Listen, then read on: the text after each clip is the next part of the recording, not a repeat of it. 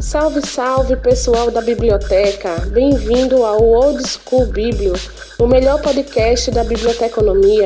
Confere aí o que rolou na conversa com Gustavo Reim sobre questões ruins para concursos.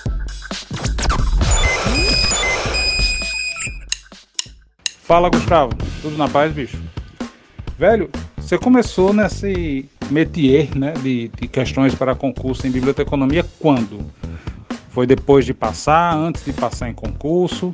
Contextualiza um pouquinho aí para a gente saber um pouquinho da tua história. Afinal de contas, você é referência né, em questões e estudo para concursos em biblioteconomia.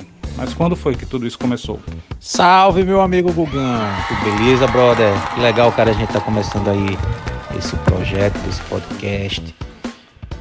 E uma saudação aí para todos os ouvintes. Bom, é, eu comecei a trabalhar com questões de concursos, na verdade, quando eu comecei a estudar para concursos. Né? Quando eu estava estudando para concursos, a gente percebe que precisa responder muitas questões, né? Você que é um concurseiro também, aprovado em primeiro lugar em vários concursos, sabe disso. Então foi aí nesse momento que eu comecei a trabalhar com questões, né? Então comecei a perceber como funcionam as questões de concurso. Depois de aprovado, então eu comecei a usar o mesmo método que serviu para mim para mostrar a outras pessoas né, como se aprovasse para concurso. E isso, logicamente, também inclui estudar por questões. Né? E aí eu comecei a responder questões de concursos, em livros, apostilas, cursos, etc. E aí no que eu chamo de um segundo momento, né? Então o primeiro momento é quando eu era estudante, depois, o segundo momento é quando eu comecei a ensinar biblioteconomia para concursos. E chegou no terceiro momento, que é quando eu comecei a desenvolver questões de concurso, ou seja, quando eu comecei a fazer provas de concurso, foi quando eu consegui é, observar melhor como funciona a elaboração de uma prova e especificamente de questões, né?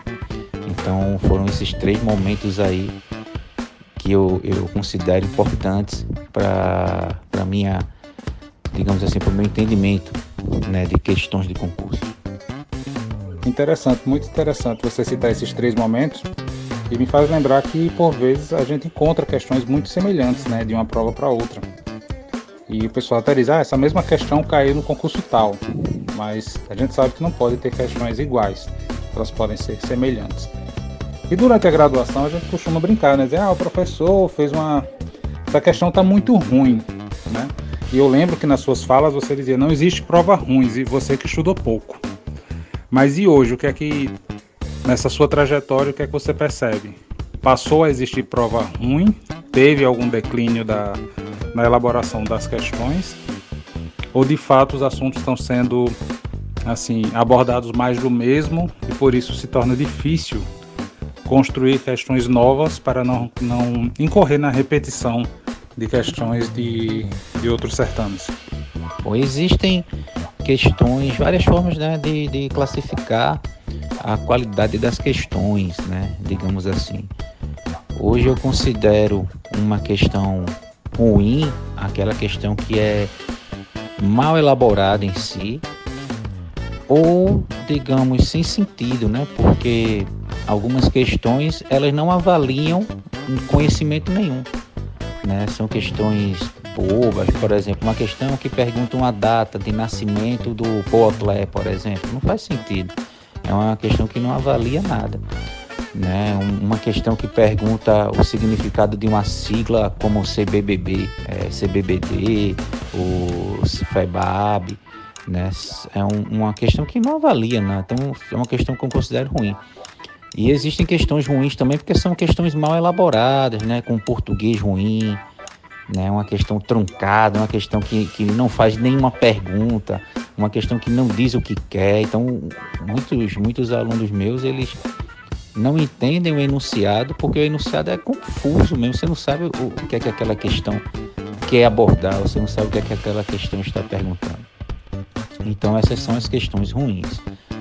As questões boas, questões de qualidade, são aquelas questões que são questões bem elaboradas, questões que exigem do candidato duas características importantes para o exercício da profissão, né? porque no fim das contas o concurso é uma seleção. Então você quer selecionar para trabalhar num órgão público aquelas pessoas mais bem preparadas. Então uma questão boa, na minha opinião, ela tem que encontrar essas pessoas. Né? Ela tem que encontrar essas pessoas que estão mais bem preparadas. Seja mais bem preparadas na questão de conhecimento, né? Então você faz uma pergunta bem elaborada, uma pergunta que só quem realmente estudou vai conseguir entender bem e responder corretamente, né? Então, uma pergunta assim, ou uma pergunta que exige uma certa, um certo grau de curiosidade, uma certa elaboração de raciocínio, um certo esforço intelectual para ser respondida. Né? Então, quando você consegue fazer uma pergunta que encontra pessoas que têm essas características, essa pergunta eu considero boa. Outro ponto importante é quanto aos assuntos, né? A biblioteconomia, ela é uma ciência, digamos assim, né? Não vou entrar nessa questão de ciência ou técnica, etc. Mas a biblioteconomia, é, ela tem instrumentos muito antigos, mas muito antigos mesmo né? CDD e CDU, por exemplo, tem mais de 100 anos. Né? Imagine aí você utilizar na sua profissão tecnologias, porque CDU e CDD são tecnologias do conhecimento, na minha visão. E a gente e tem mais de 100 anos que a gente utiliza. Claro que elas sofreram atualizações, né? Mas elas na, na sua essência é, são a mesma coisa né? Então a gente utiliza elas há 100 anos, a gente estuda elas há 100 anos. Então tem muita coisa repetida demais sobre elas. E uma questão de concurso que aborde é, CDD, CDU, ACR2, é, são, são sempre repetidas porque é difícil você fugir, né? Você está sempre atrás de, de exigir o básico dos seus, dos seus candidatos e aí você faz sempre as perguntas básicas né? Isso realmente é, é bem complicado. Por isso que eu considero hoje uma prova de biblioteconomia uma prova fácil para você atingir uma nota ali de 50 a 60%. Eu considero fácil. Por quê? Porque as questões se repetem muito, né? Os instrumentos que a gente estuda são muito antigos, tem muito material. Então, se você estudar razoavelmente bem, você consegue fazer 50% a 60%, às vezes até mais, de uma prova de biblioteconomia, sem nenhum esforço, entendeu? Então eu considero assim, quanto aos assuntos, né?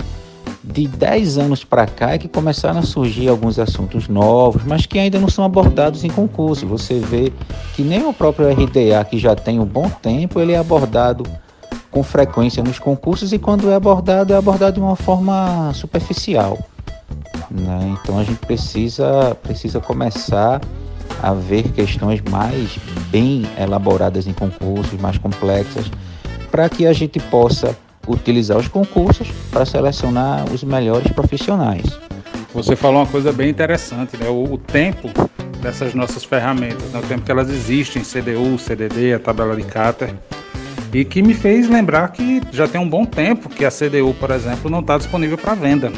Ela foi encerrada a produção dela e a tabela de Carter também. Na verdade, a tabela de Carter só quem tem a original em inglês. Eu desconheço a produção dela em português.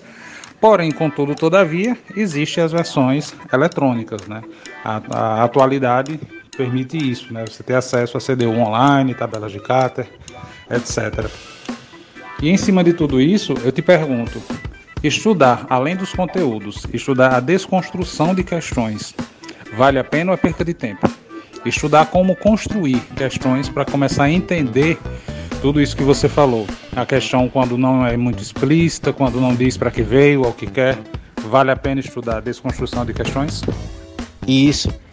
Essa questão da CDU em português já nos remete para um outro episódio, né, para um tema de um outro episódio do nosso podcast, que é sobre a produção bibliográfica, né, é, da biblioteconomia e ciência da informação aqui no Brasil.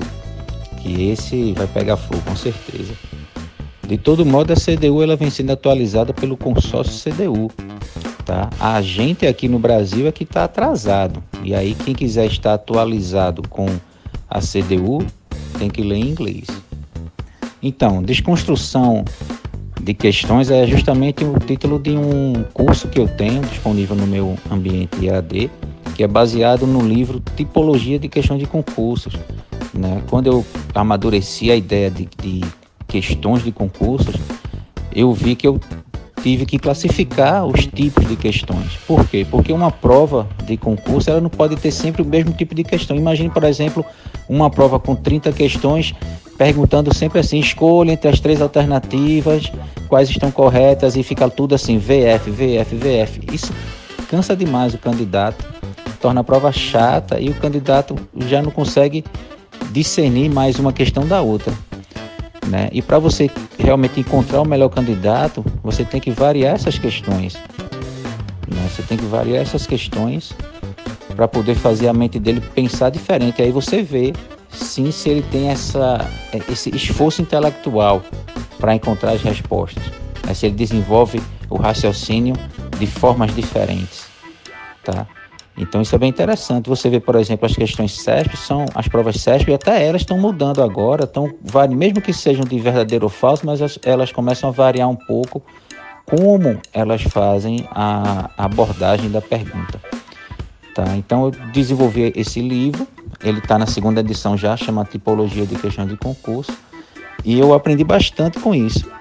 Então desenvolvi o curso Desconstrução, que são vídeos né, e textos onde eu explico como as questões são construídas e como a gente, ao fazer a prova, consegue identificar a base dessa questão.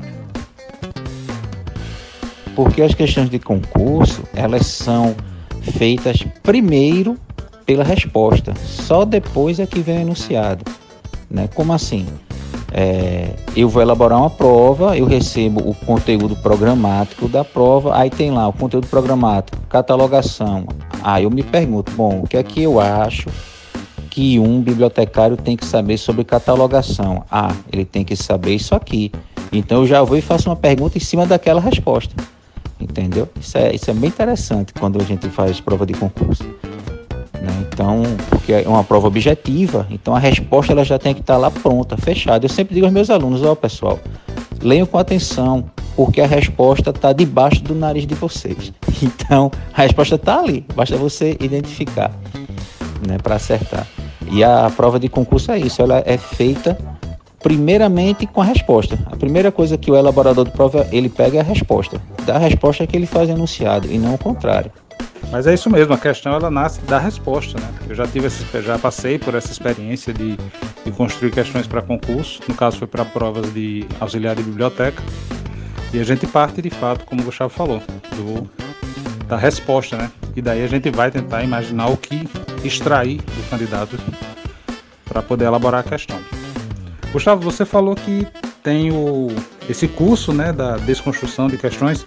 Diz aí qual é o endereço, onde o pessoal pode achar. Gente, de qualquer forma, vai estar aqui na descrição do podcast, certo? E, mas o Gustavo vai falar aí onde a gente pode encontrar esse conteúdo. E suas considerações finais para concluirmos nossa primeira edição. Cara, agradeço demais esse papo rápido. Espero que essa ideia aí continue para a gente continuar conversando sobre biblioteconomia, ciência da informação e outras coisas mais. Os cursos, os meus materiais, todos podem ser encontrados no biblioteconomia.org. Tá? E os cursos podem ir direto no biblioteconomia.org/ead. Tá? Então, lá vocês vão encontrar todos os materiais e os cursos também. E para quem quiser me acompanhar, pode seguir lá no Instagram, o arroba Biblioteconomia para Concursos. Valeu, valeu, Gugão. Muito obrigado aí a, a paciência de todos que nos escutaram. Um grande abraço.